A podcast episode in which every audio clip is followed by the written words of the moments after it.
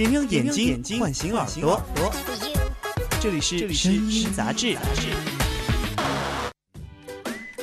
无聊翻翻杂志，哪来那么多钱呀？那不如用听的，有什么比声音来的更有趣呢？生活需要趣味，用耳朵去发掘，杂志需要魅力，用声音去点缀。哦，那不如来一场视听的混合。声音杂志，我们说给你听。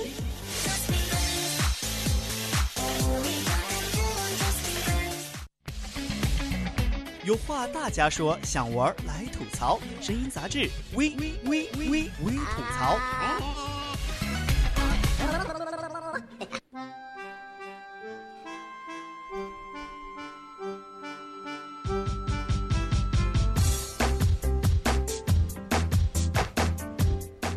青春调频与您共享，亲爱的听众朋友们，大家晚上好。您进您现在收听到的是 FM 一零零四川宜宾学院校园之声 VOC 广播电台，我们是每周五晚上九点到十点为您直播的声音杂志节目，我是阿杰。大家好，我是和大家一起陪伴大家每天每周五的晚上啊，主播肖哲。哇，好长的自我介绍，我都忘记给自己介绍一个，对，想一个非常炫酷的自我介绍，最帅的、最丑的、什么最美的。当然，我们还是要跟大家说一下我们节目的内容啊。这一期会给大家带来我们的微吐槽，还有最热的微娱乐，当然还有我们最欢迎的微视野和微影院。对，当然如果大家想要和主播来一同分享的话，那么你可以加入到我们当中来哦。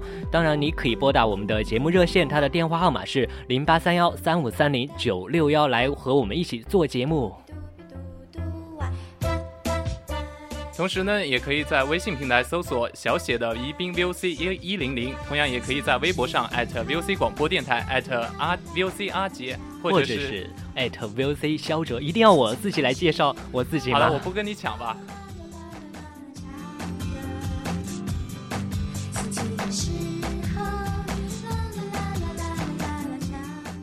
哎，肖哲，我最近每次来电台做节目啊，总是能看见你在电台里啊。感觉你在这里面待的时间比我们其他所有人都要多得多。对，你给我说句实话嘛，你是不是想要抢我们游记师兄的饭碗啊？电台是我家呀。还有一个就是我们的微吐槽嘛，之前我们就是在微吐槽的片花是在放在之后的，对吧？就不是现在的位置。现在我们今天嗯最先放的是微吐槽的片花，最主要是今天我们的主题真的是好想和大家一起来吐槽啊，也不算是吐槽吧，就算是一种分享。对，没错，这我们这期微吐槽要介绍的就是最近火爆大家的朋友圈的《釜山行》。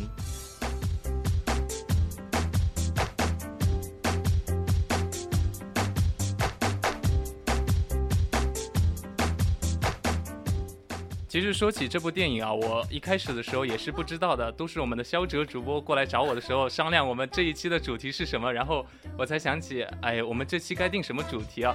对，其实我每次来寝室找你嘛，就你都在打游戏，好不好？我我我那我那打的是游戏吗？那个叫做电子竞技，好吗？完全是一个网瘾少年。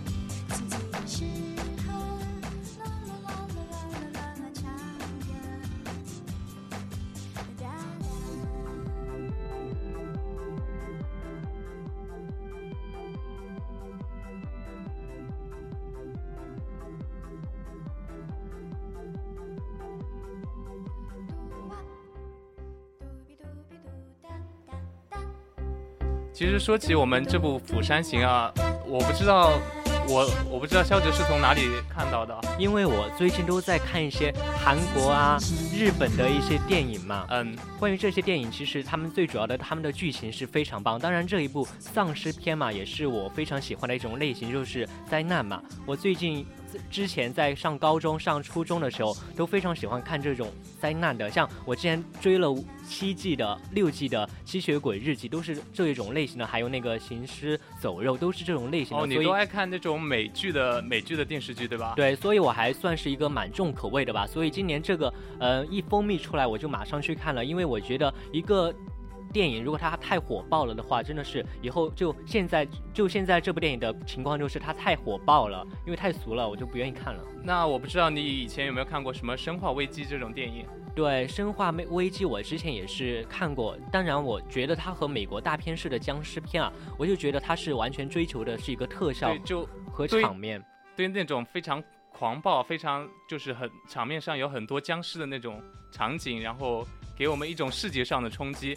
但是我觉得我看过这部片子啊，我觉得这部片子更多的是对于人性的思考。对，就比如男主角嘛，他孔刘星是一个基基金的经理，而且多年的工作生活的方式啊，因为他养成了以自己的事业为重，以他的家里的女儿呀、一些妻子啊，都是不太注意的，就是这样一个无法定义为英雄的。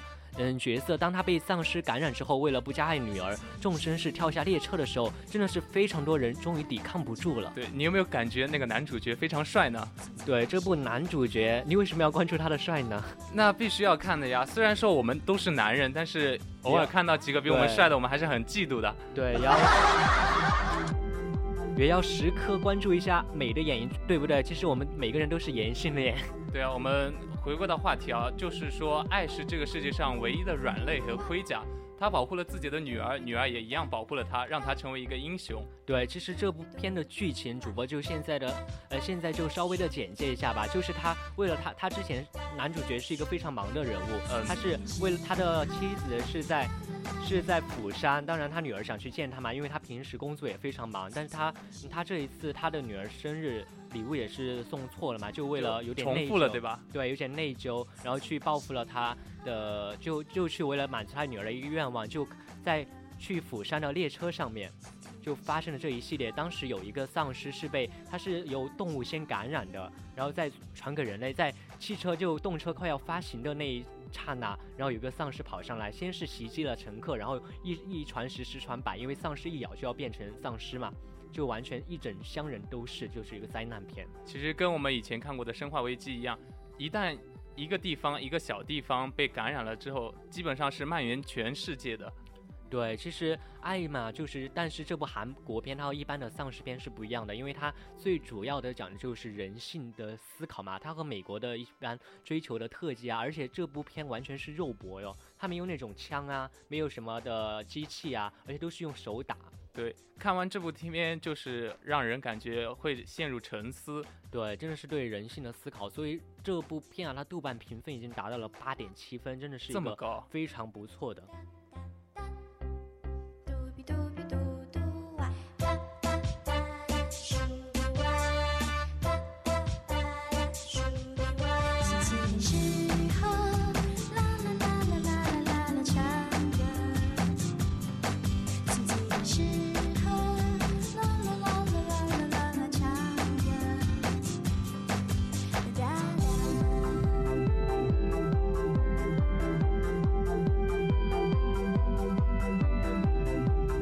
实刚才也说到了这部剧嘛，其实这部电影里面，我们都知道一个好的电影，它里面当然是有好人和坏人，吧？对有两种角色。，对，好人当然就是这个男主角和他的女儿和那个孕妇和以及孕妇的嗯她的老公男。男朋友非常粗壮的一个，对，其实这部剧的恶人也是有的，当然恶人代表就是那位的高管大叔。你知道吗？高管大叔，而且我看这部电影的时候，我就觉得对他真的是恨得咬牙切齿。对我也对他恨之入骨啊。对，为什么世怎么有？这么坏的？我只能说他演技非常演到位了。而且他的造型啊，就是那种非常典型的富得只剩下自私了。因为你看到他以为他们被感染丧尸了，他们好不容易从第九节逃生到十三节，结果躲过了丧尸，却没有躲过人。那些人就是因为这个高管大叔他不给他们开门，然后对，然后就全车厢的人都全部的那个丧命了，对吧？对其实这部片最后也有人评论到，其实可怕的不是丧尸，比丧尸更可怕的是人心。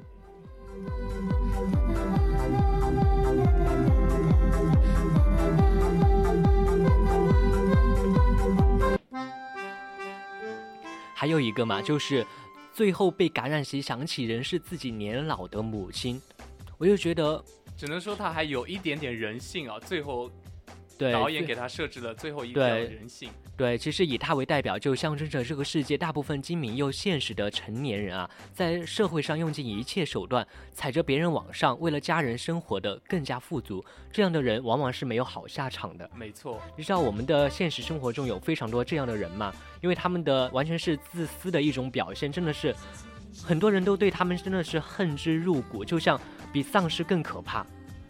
其实，在电影里这些甲乙丙丁都算不上的角色，因为运气好，死得慢一点，但最后还是都感染成了这种丧对，尸毕。竟是群众演员，毕竟是一个电影。如果丧尸，我想一下，我们可以想象一下，如果丧尸发生在发发生在我们的真实的生活中的话，我们真的会出现非常多这样的人，自私的人啊，一个无爱。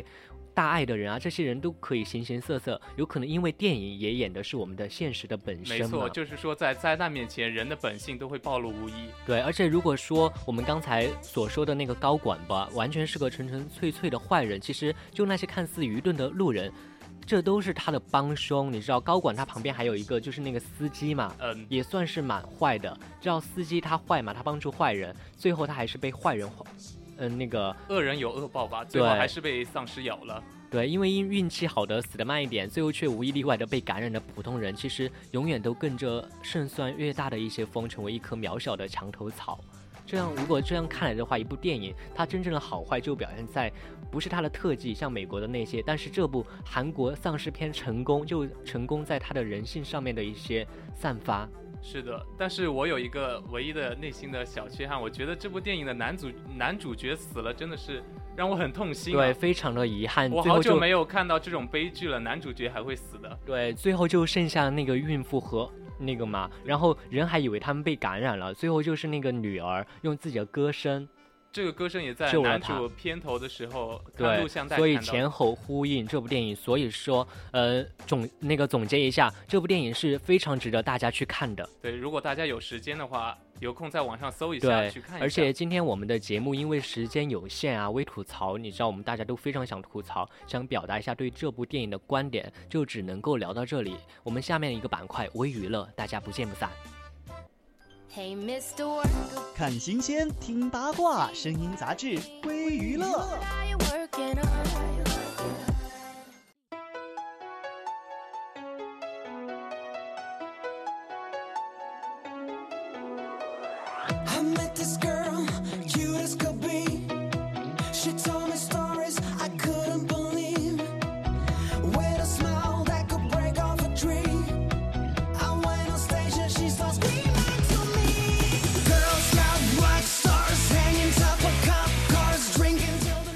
来关注我们第一条娱乐新闻。乔任梁追思爸爸哽咽致辞：“儿子，我们不怪你。在今天上午的乔任梁追思会上呢，乔任梁父亲代表家人在追思会上向前来送别乔任梁亲友致感谢词，数度哽咽。乔任梁父亲在致辞过程中呢，也是数次哽咽。在致辞中，乔任梁父亲回忆到，乔任梁从小就聪聪明懂事，而且自己常年在外工作很大的话，遗憾就是没有能陪伴小乔小小乔任梁多时。当然，乔任梁的父亲也回忆到啊，在乔任梁开朗的外表下，其实一直遭受着失眠和病痛的折磨。在最后，乔任梁父亲也是语气苍气啊。对于乔任梁的选择，我们的难过和不舍要超过任何人。但是儿子，我们不怪你。现场的亲友和粉丝在乔任梁父亲的致辞过程中，也几度哭突痛哭出声。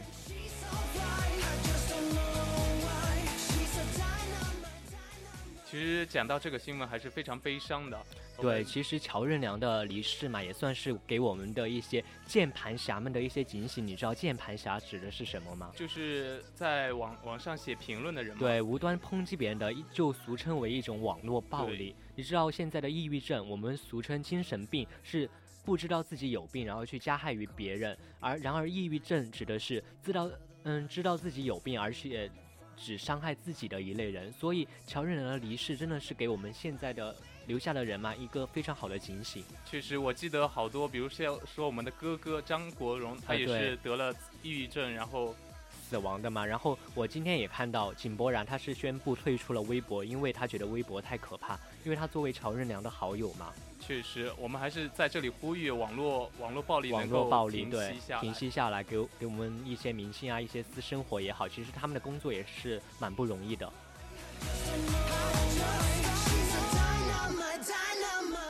好，来关注下一条娱乐新闻。张继科是搭档的贾乃亮、徐海乔，看你往哪儿跑，玩烧脑。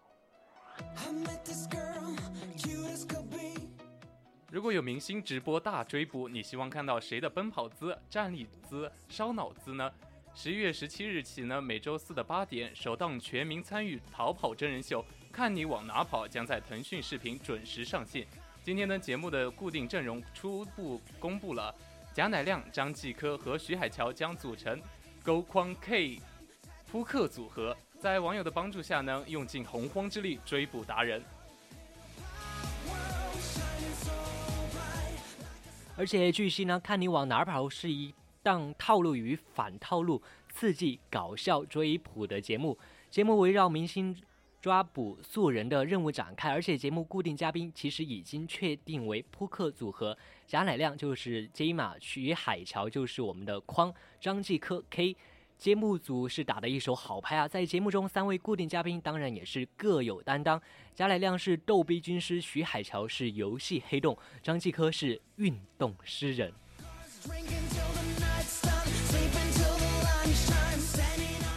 其实说到我们的张继科，我我觉得他参加这一档节目，他又要作诗了。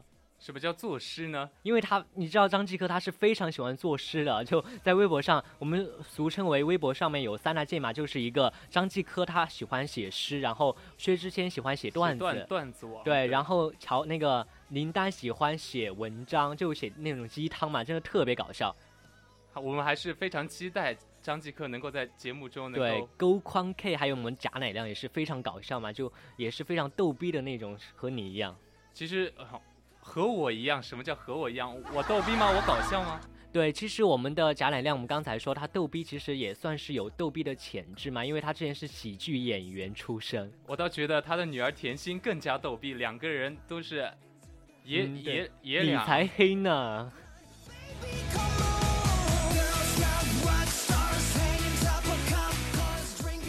好的，来关注下一条娱乐新闻。蔡国庆是承认已婚，加盟《爸爸四》，儿子首次曝光。今天呢，微信公众号蔡国庆资讯台发表文章称呢，不论是我婚姻，我的婚姻早已领证，还是庆庆平安幸福的到来，我的世界，无论早与晚，都是值得我深深感恩和珍惜的。该长文疑似蔡国庆本人承认已经结婚领证，将带儿子参加《爸爸去哪儿》第四季。据悉呢，该公众号目前还没有官方认证，确确切信息还在跟进当中。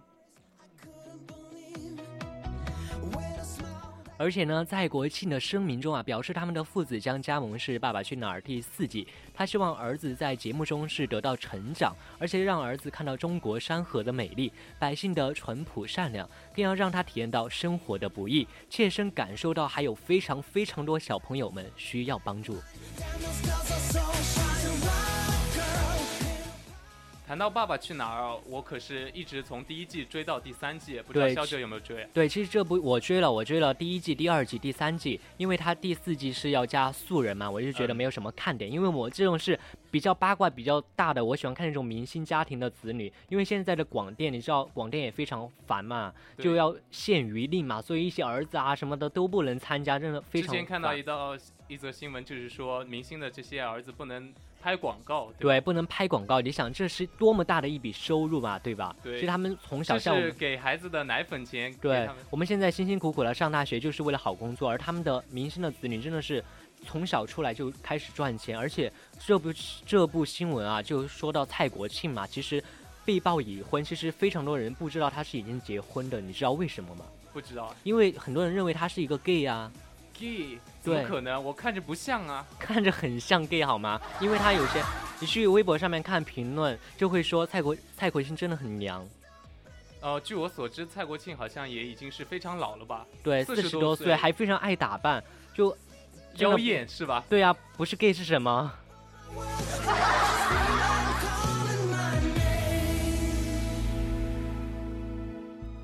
好的来关注我们下一条娱乐新闻。台湾男星涉毒被捕，警方在住宅内室搜出了大麻。根据台湾媒体九月二十二日报道呢，组合 Under Love 胡瑞尔二十二日上午被警方在民宅内收获了大量的大麻，女友林采缇也是在现场，她坦诚吸毒，但女方否认持有，验药后才先行离开。她和队友杨林都是花莲人，因缘际会在下组组织出道呢，经常因为想做音乐家闹家庭革命，气得爸爸经常拿菜刀敲房门，最后被赶出了家门。而且二十五岁的胡瑞尔未出道前就在花莲夜店当是当 MC，而且杨林看了表演后便主动搭话，决定一起组团玩音乐。据报道，爸爸得知后是气得十分的反对，还闹了家庭革命。他当时赌气放话道：“我饿死或者当流浪汉都要做音乐。”爸爸也火大，拿起菜刀狂敲他房门，最后是被赶出了家门。当天还正好是遇上了台风，让他难过的边走边哭。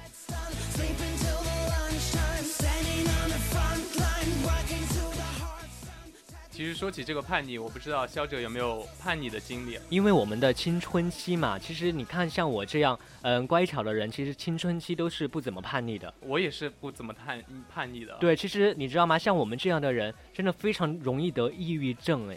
真的吗？对，今因为今天等一下周周也要讲青春印记的稿子，嗯、青春印记的节目嘛，他在背青春印记的稿子，就背的是抑郁症。其实就像我们这种不容易发泄自己情绪的人，真的是非常容易得抑郁症的。不一定哪天 有一个报道，就网网上的微博上的排行榜是，呃，王嗯、主播阿杰玩 SM 被被那个死。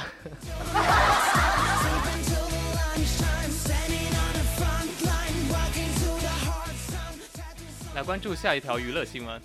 不争不抢不解约，张艺兴却成为天朝四子大赢家。从 SM 公司破天荒的给他成立个人工作室呢，为他回国保驾护航，到后来借《极限挑战》成为国内当红的炸子鸡，再到如今单独 solo，别人可能要奋斗几年才得到的成就呢，张艺兴只用了不到一年。更重要的是，他坐拥两国资源，既是团队成员，还能单独发展。唯一没有解约的他，反而成了天朝四子中的大赢家。当然，同时呢，在东方卫视热播的电视剧《老九门》中啊，张艺兴饰演的二月红形象更是打动了中韩网友，以至于他在韩国机场时都被韩国迷妹们直呼二爷。不仅如此，这两年啊，张艺兴在影视、音乐、综艺等方面可谓是全面开花，作品当然也是层出不穷。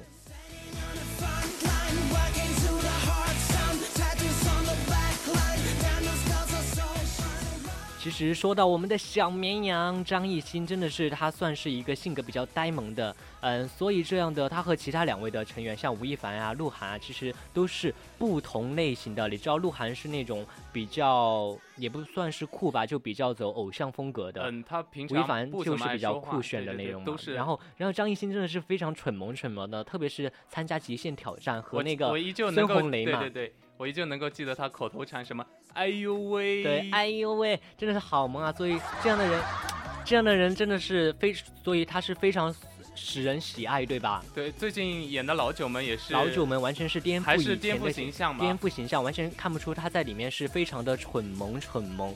所以张艺兴这么红，因为他是不争不抢不解约吗？还是真真的因为他的性格成为他的赢家，对吧？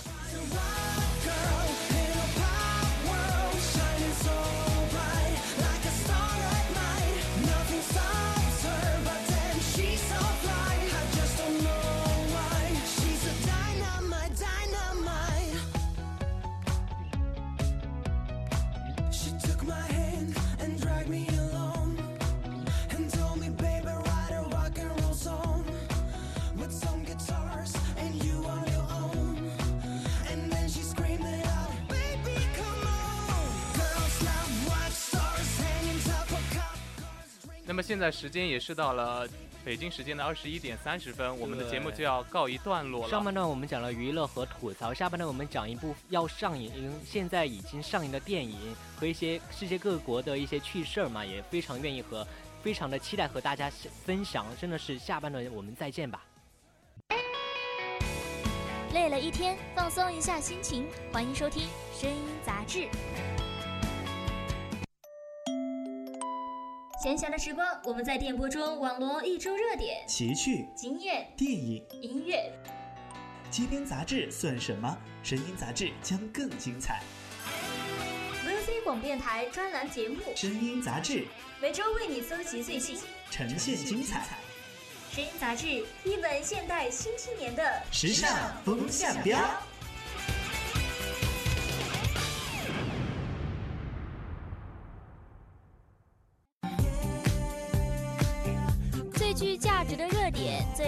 你的品味。接下来是微热点。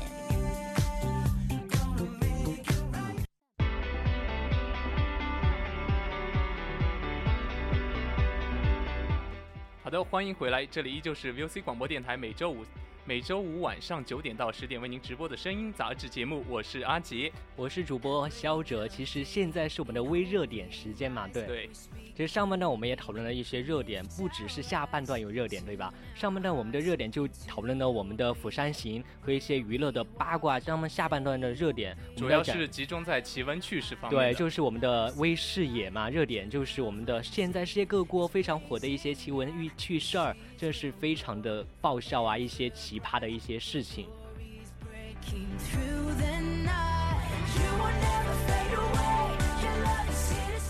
当然呢，如果大家想要和主播一起分享的话，你可以加入到我们当中来，你可以拨打听友热线零八三幺三五三零九六幺，也可以在 QQ 听友四群二七五幺三幺二九八与我们互动。同样还可以在微博上面直接艾特我们 VOC 肖哲，或者是艾特 VOC 阿杰。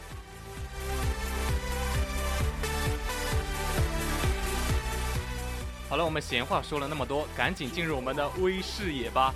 我们来看第一条奇闻趣事。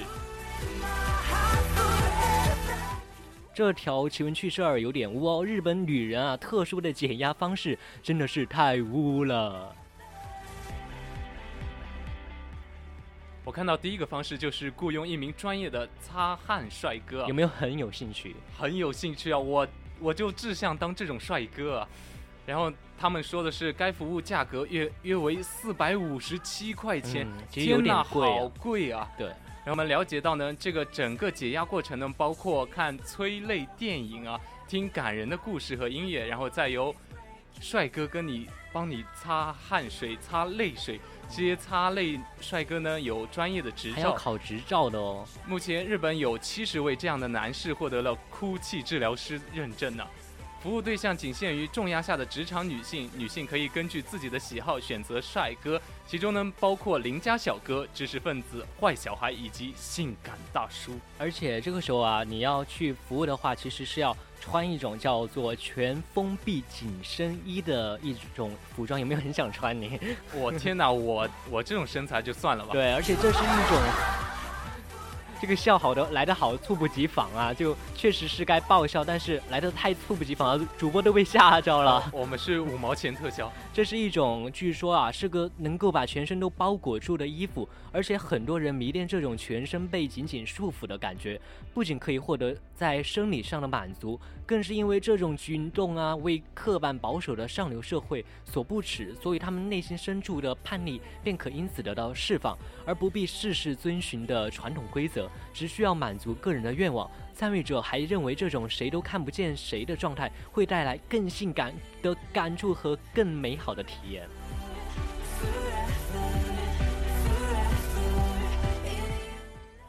讲到这种话题，就是我们男主播的对啊，我们很有福利啊！就我们讲一下这有什么污的。其实我之前看那个标题嘛，也觉得有点污。其实整个读下来，日本人做出这种事情不算污吧？毕竟没有对啊，日本人就是那么污的民族，对啊，吧日本女人特殊减压的方式，哼，我们中国男人特殊的减压方式，来阿杰示范一下哦，给他们讲一下，不能示范。像我像我解压的话，我就会看一些打一种交通工具吗？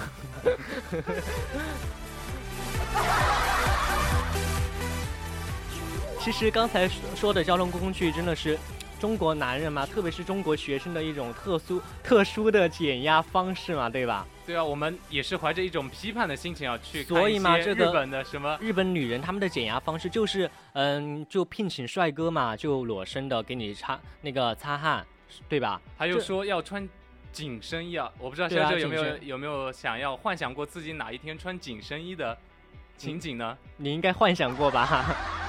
就穿那种泳衣，泳衣其实你觉得如果你爱穿的话，其实女生的那个泳衣其实你可以试一下，但是你太肥了应该穿不下的。不不，我可以穿得下，但是泳衣的话，在我身上就变成游泳圈了。而且哦，而且他们他们日本的女人减压方式还可以选择看选择帅哥，或者是包括邻家小哥、知识分子、坏小子、性感大叔的。但是我们中国男人去那种呃那种地下的什么店呀，选择一种都可以选选择大妈呀似、啊什么美少女啊、清纯少妇啊，还有 已经什么的都可以，对吧？好好。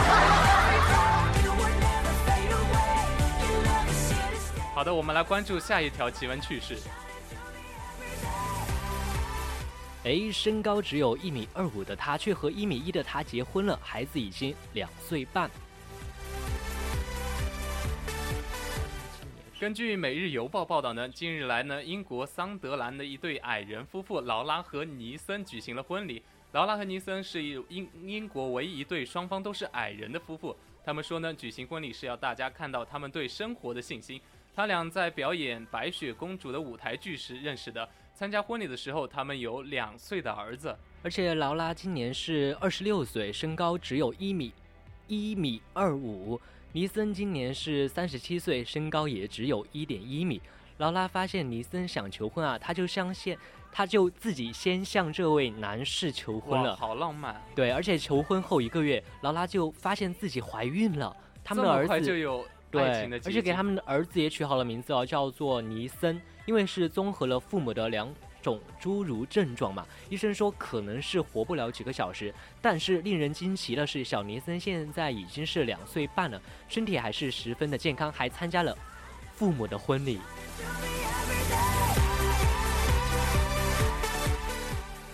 这个聊到身高，不得不说是我们肖哲主播的怎么可能？我又不矮，好不好？这这一米二五，不是跟你身高差不多吗？你有你有一米九才来和我说话，OK？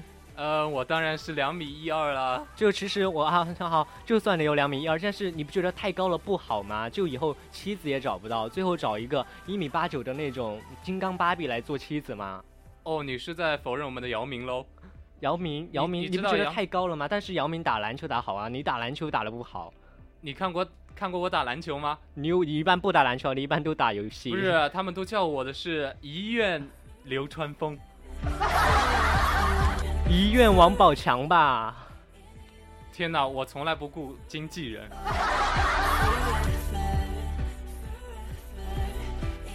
好的，我们聊完这对矮的夫妇呢，我们再来看一个美国女子的趣事。对，这个女子啊也是非常的奇葩啊，她是美国的，爱好徒手抓鳄鱼，竟然还与鳄鱼接吻。天哪，这么恐怖！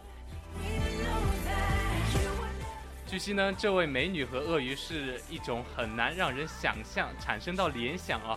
但是来自美国佛罗里达的凯拉是一个不折不扣的美女，她最喜欢的就是徒手抓鳄鱼。在她看来呢，鳄鱼就像是自己的宠物一样，抓鳄鱼一点都不残忍。她非常享受抓鳄鱼的过程，并且相信自己永远不会被鳄鱼伤到。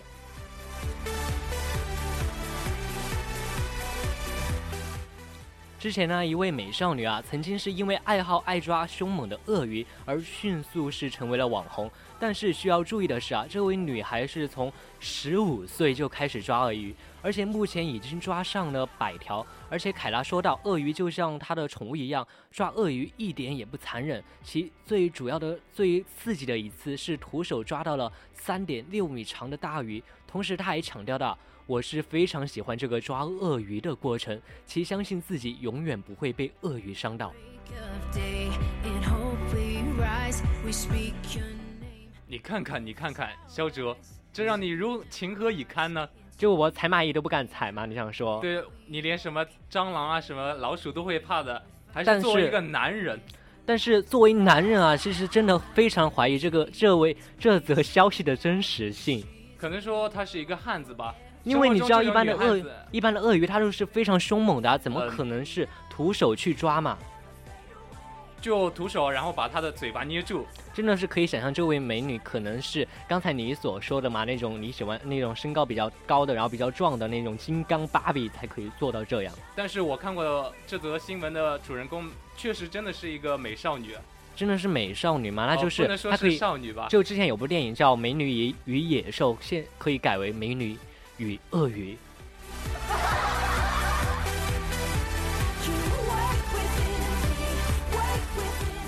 好，我们来看一则让人心痛不已的信息啊！女孩被拴树上五年，其原因让人心痛不已。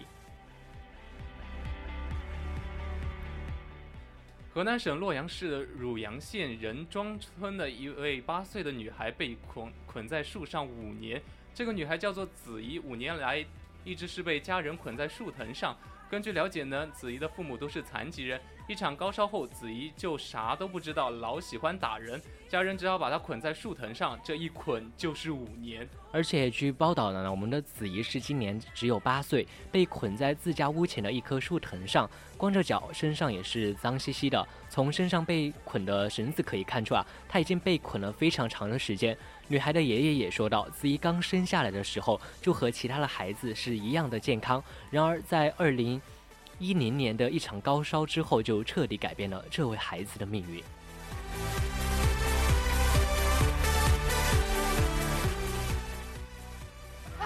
天哪，好可怕哦！我只能说，一场高烧是不是烧坏了脑子啊？世界上怎样会怎样会有你这样的人？你还还点一个爆笑的音频，真的是。这、呃这不是我明明很痛心，好像我这样感性的人，我现在非常的伤心，好吗？觉得他好不容易啊，你还笑，你还笑，我要抨击你，滚开！好吧，好吧，好吧。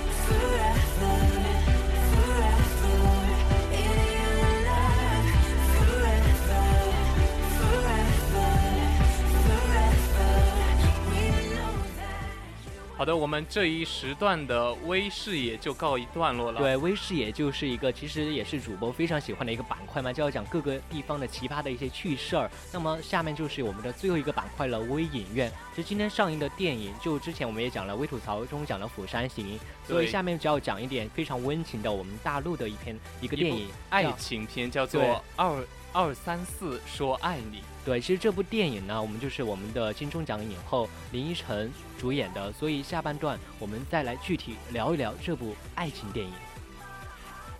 Previously on Once Upon a Time. Everyone take a rip. 哇哦，好多大片上映了，没钱、没票、没人陪，没关系，声音杂志微影院给你最新的影院享受。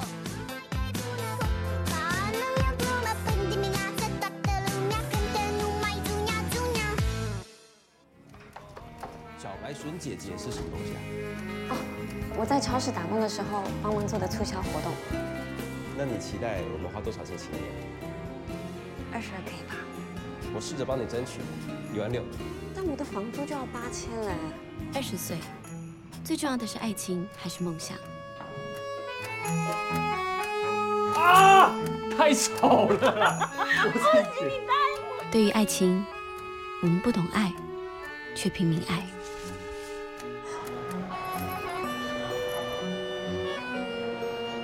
我是简佩勋，正在面对人生的选择题。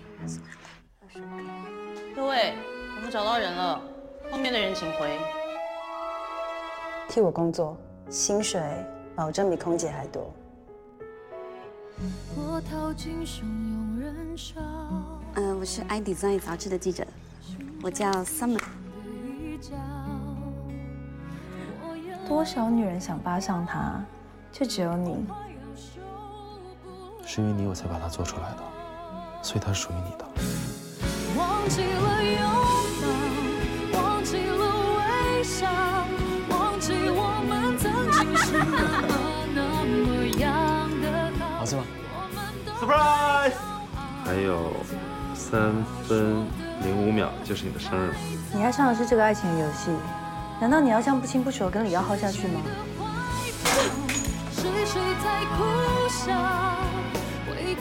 是谁偷偷把眼泪擦掉？抱歉，是我绝对不会骗人，你这个满嘴谎言的女人！不好。我是一个演员，忘记了微笑，我也演过一幕荒谬剧，那些痛苦的挣扎，也像他们一样可笑吗？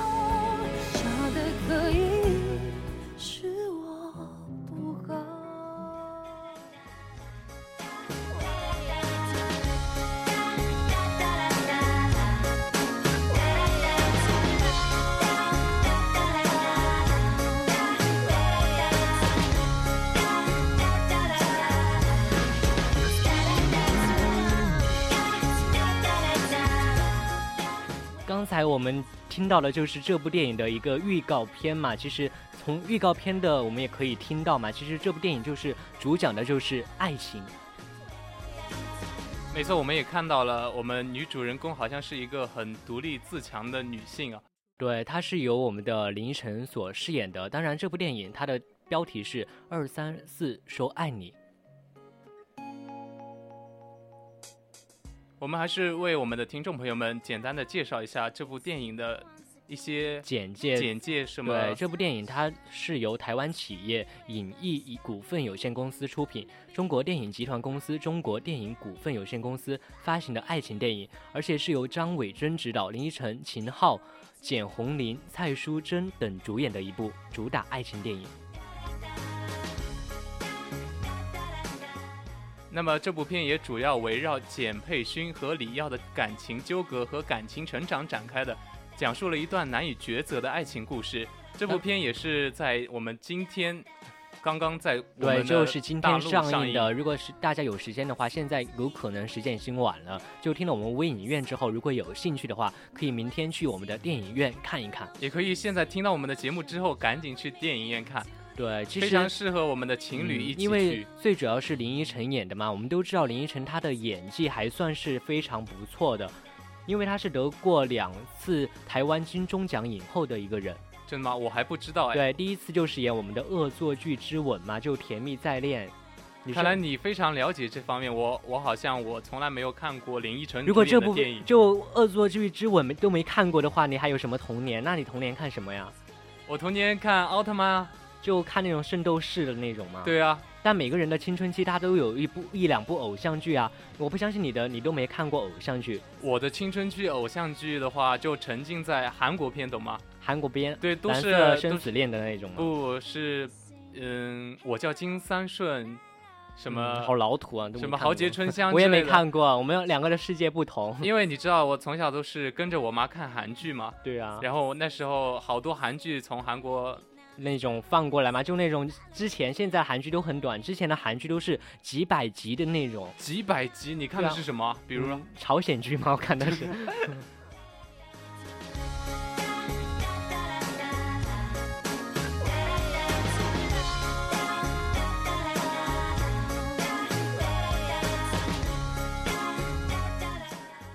我们为大家简介的叙述一下这部电影的剧情。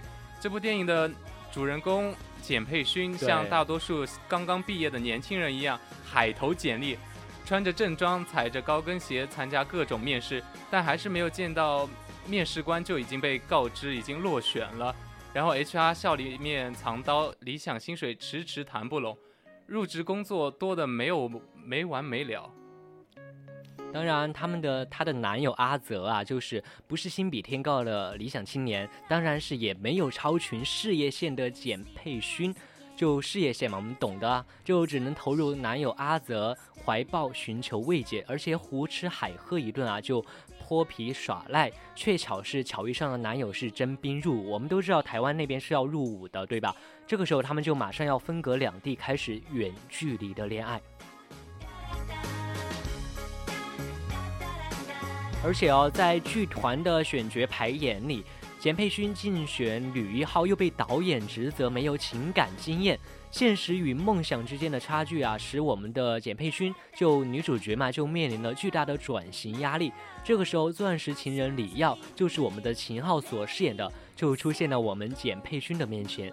简佩勋不得不直面是情感抉择，在经历一事业的事业呀、爱情、友情的挫折与考验之后，简佩勋是最终得到了成长和蜕变。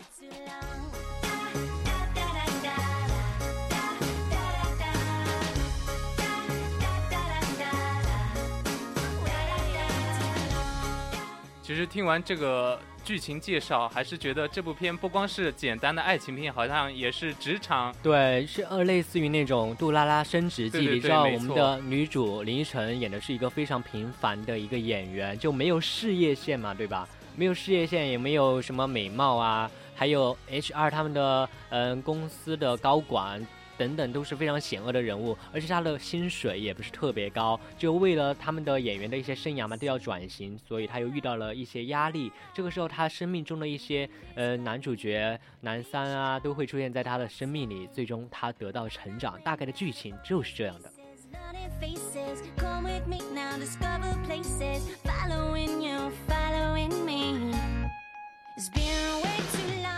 当然，这里也有很多幕后的花絮，比如说剧组为了让秦昊所饰演的珠宝设计总监更加有说服力呢，还特地找来设计师为电影量身打造了专属珠宝。当然了，这部影片当然也是为了得到更好的视听效果嘛，是远赴了浪漫之都法国巴黎市实地取景。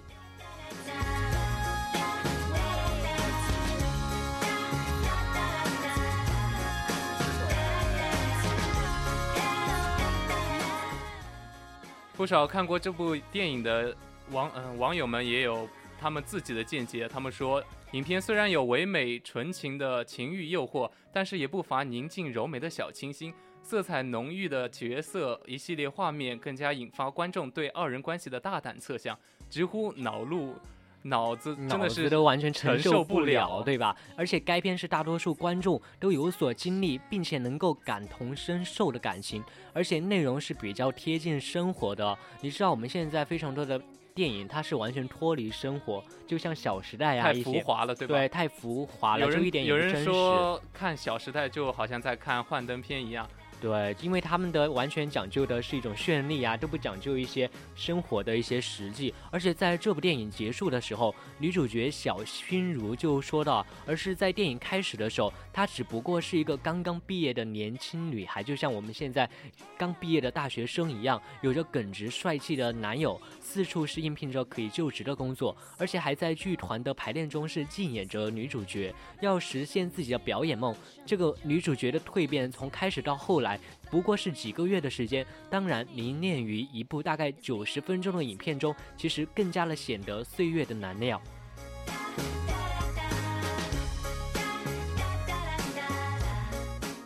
是的，其实怎么说呢？人生总是很奇妙的，分分钟都在面临着十字路口的考验。一个迈步，一个倾斜，或许都会开启完全不同的未来。，其实我们现在的大学生嘛，他们的人生也算是一个走道，就是我们现在嘛，也是十分的抉择嘛。就像我们的尤其是像大三、大四对大，他们要毕业了，到底是要考研，还是要选择去干一些工作做实习嘛？真的是非常的难抉择。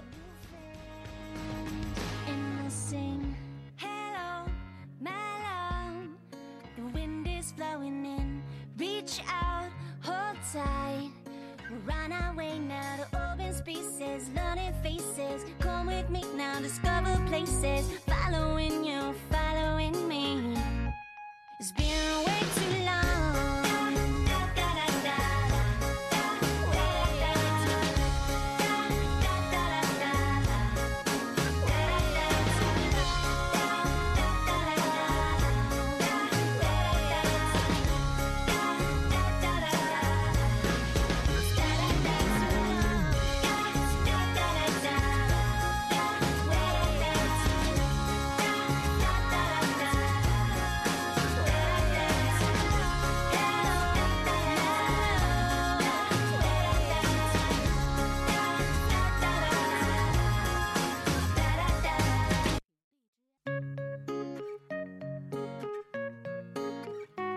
其实今天的声音杂志的时间也算是过得比较快的一段时间好快啊！对，我们讲了《釜山行》，最近非常刷屏的，终于拿到节目中来说了，也说了我们的非常娱乐圈最近的发生一些事儿，像乔任梁逝世啊，还有一些呃蔡国庆的被曝呃有妻子有儿子，还有一些的世界各地的奇闻趣事儿。到最后我们说了林依晨主演的一部电影，内容是十分的丰富，不知道听众朋友们听了之后是不是会觉得呃非常有趣儿，或者是呃非常的愿意和我们分享一些事情。没错，我们也今天是非常破天荒的，在一个节目里面介绍了两部电影，一部是《釜山行》，一部是《二三四二三四说爱你》，所以希望各位听众朋友们有空的话，还是希望去看一下。对，其实现在时间也是到了我们的二十一点五十八分嘛，该睡觉的都睡了，然后不睡的也在玩手机，就听接下来就听一下我们周周师姐给大家带来的青春印记。那么在这里我们就要跟大家说拜拜了。对，我们下期再见。「